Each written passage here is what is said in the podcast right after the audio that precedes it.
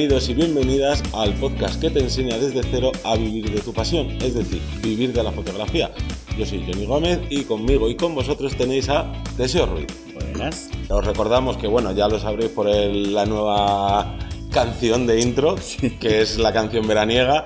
¿Y que esto qué es lo que avisa? Pues aparte de que estamos en verano, que eh, son programas más cortitos, muy interesantes, pero que no queremos meteros más tralla por si, aunque sea época de vacaciones, seguís trabajando o si estáis disfrutando en la playa o en la montaña tranquilamente, pues no os queremos robar demasiado tiempo, pero sí que sigáis aprendiendo. Correcto. Es versión veraniega para que disfrutéis y que sigáis añadiendo esa información.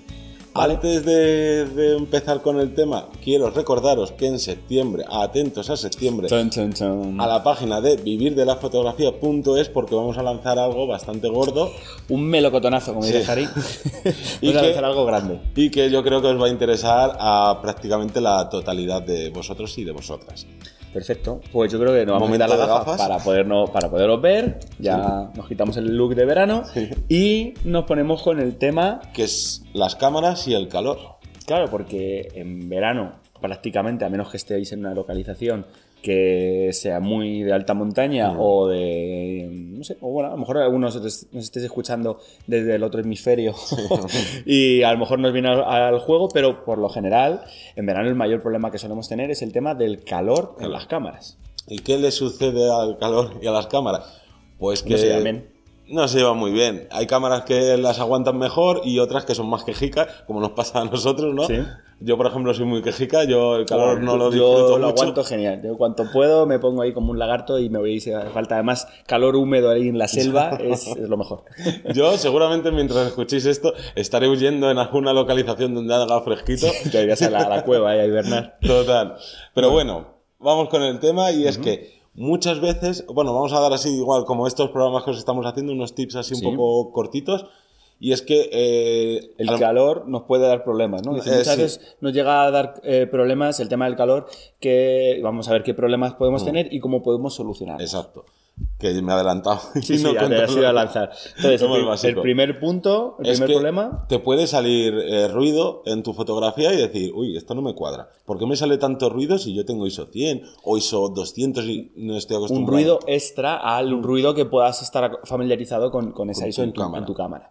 ¿Y esto por qué es? Por el calor, porque existen el ruido por luminancia, que es el que todos conocemos, pero también está el ruido térmico. Si el sensor se calienta mucho, empieza a generar ruido, aunque tengas ISOs bajos. Sí, no, digamos, no saca tanto partido a la, a la luz o bueno, a, a lo que recibe Claro. y te puede dar un ruido un poquito más, más denso. Sí, es, es algo como que dices, esto no cuadra.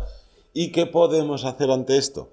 Pues no podemos hacer mucho, pero una de las cosas, si el ambiente estás en una zona donde no hay viento, donde el ambiente está, vamos a decirlo, limpio, pues una recomendación es, oye, apaga la cámara, déjala un ratito y si puedes, por este tipo de ambiente o, loca- o localización donde estés, Sí. es quitar el objetivo y no ponerle ninguno.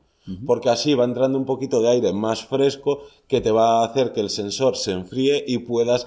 Nada, esto tampoco Sí, hay que eh. dejarlo mucho rato. No, no, y en general ten en cuenta que todas las, las partes eh, los componentes generalmente son metálicos y al final refleja el calor. Entonces, si dejamos, como decimos, la cámara sin el objetivo mm, de forma más resguardada, o incluso si no, vale, podemos tenerlo con el objetivo, pero lo vamos a poner en una zona de sombra, en una zona eh, que haya una diferencia de temperatura no radical, porque entonces tendríamos, eh, se nos pondría empañados, tendremos condensación, pero sí que es cierto que hay que darle un, un pequeño tiempo. De hecho, hay trucos, en este caso para fotografía eh, nocturna que suele pasar en verano y es que mucha gente lo que bueno, gente que desconoce la técnica eh, existe la ley de reciprocidad que viene a decir que yo puedo usar hacer la misma fotografía moviendo los parámetros de forma proporcional. Claro yo cojo y digo venga pues voy a hacer una fotografía de 30 segundos la primera que hago es para encuadrar porque no veo muy bien estoy a oscuras.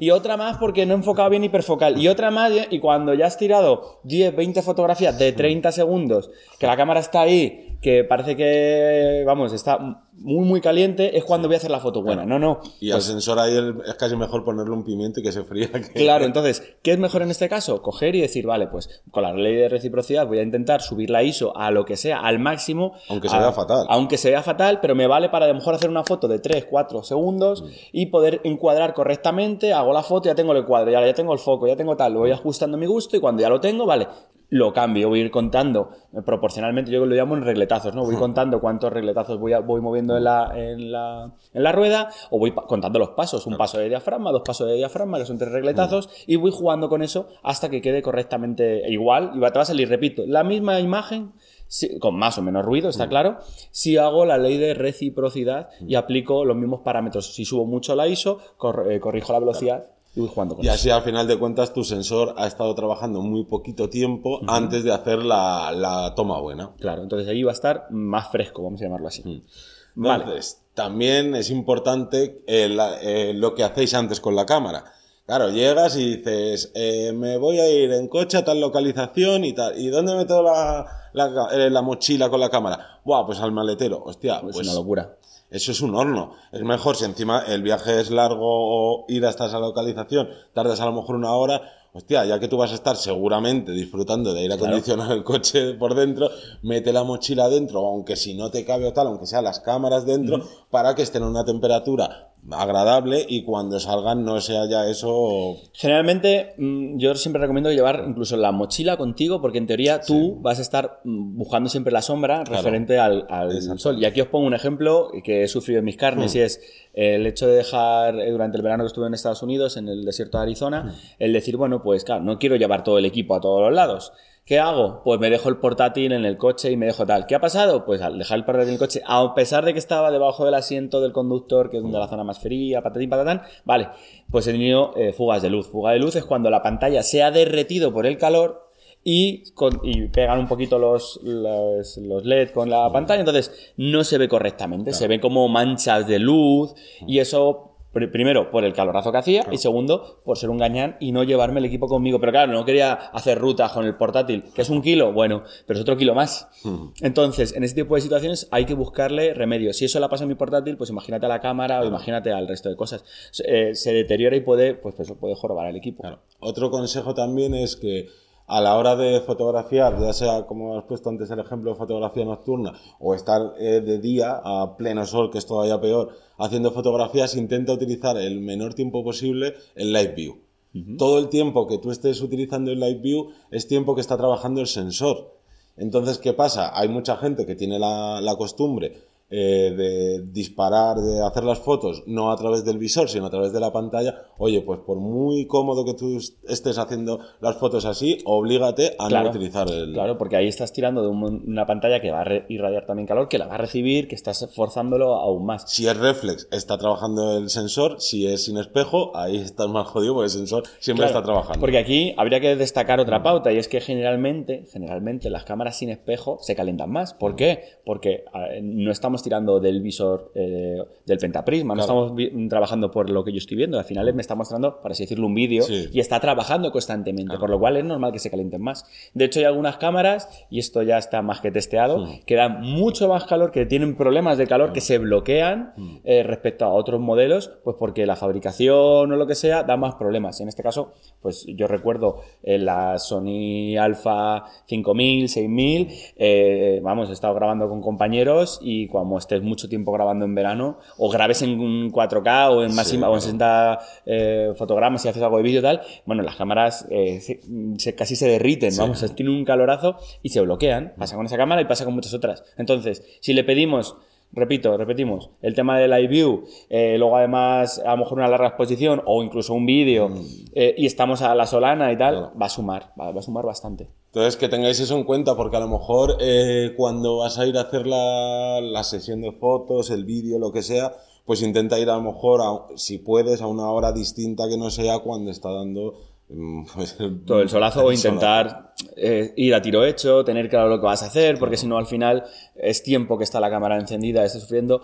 Recordar que esto vas a decir, bueno, tampoco es para tanto ya. el día que quieres hacer unas fotos y se bloquee por el calor. Y claro, im- imaginaos una sesión de fotos. Yo siempre digo que la sesión de fotos, el principio, eh, a menos que lo tengamos súper claro y conozcamos el modelo y el modelo esté cómodo con nosotros y una serie de cosas extra, las primeras fotos no valen. No es que no valgan, sino estamos haciendo unas primeras fotos para que el modelo se confíe, para ver cómo, cómo empezar a encarar la sesión. Una serie de cosas que, bueno, generalmente eso pasa con modelos que no son profesionales, que suele ser el 90% de nuestros trabajos de, de normal, ¿vale? A menos que os dediquéis a algo en concreto. Entonces, en ese caso, las primeras, el, el principio estaré disparando fotos y cuando yo ya tenga eh, el modelo calentito, yo esté ya preparado, ya esté tal, empiezan a salir cosas chulas, haya bajado el sol porque estamos pillando el atardecer, tal, en ese momento vais a tener la cámara bloqueada, eh, le va a costar, va a salir un, un ruido diferente, va a estar ahí, entonces va a dar esos problemas. Bueno, pues vamos a prepararlo, vamos a tener un poquito más claro y vamos a intentar ir un poco más a tiro hecho.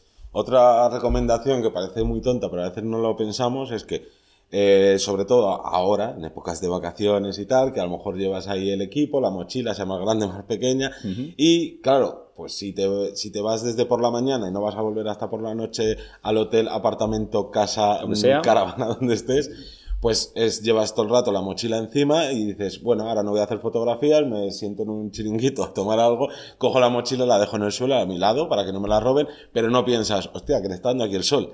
Que cuando vaya a hacer fotos dentro de una hora, después de estar aquí yo fresquito con mis tintos de verano, mis tumitos Lo que sea, y tal, sí. la cámara ha ido cogiendo calor y calor y calor. Pues entonces eso, tener cuidado. Sí, yo la yo noto mucho, por ejemplo, con el pelo. Como tengo el pelo tan negro, en- yo me toco el pelo y digo, uy, si está así el pelo, ¿cómo tiene que estar la cámara? Que negra- o sea, la, la cámara o la mochila. sí. Te parece una tontería, pero, pero sí que es cierto, se nota el, el calorazo.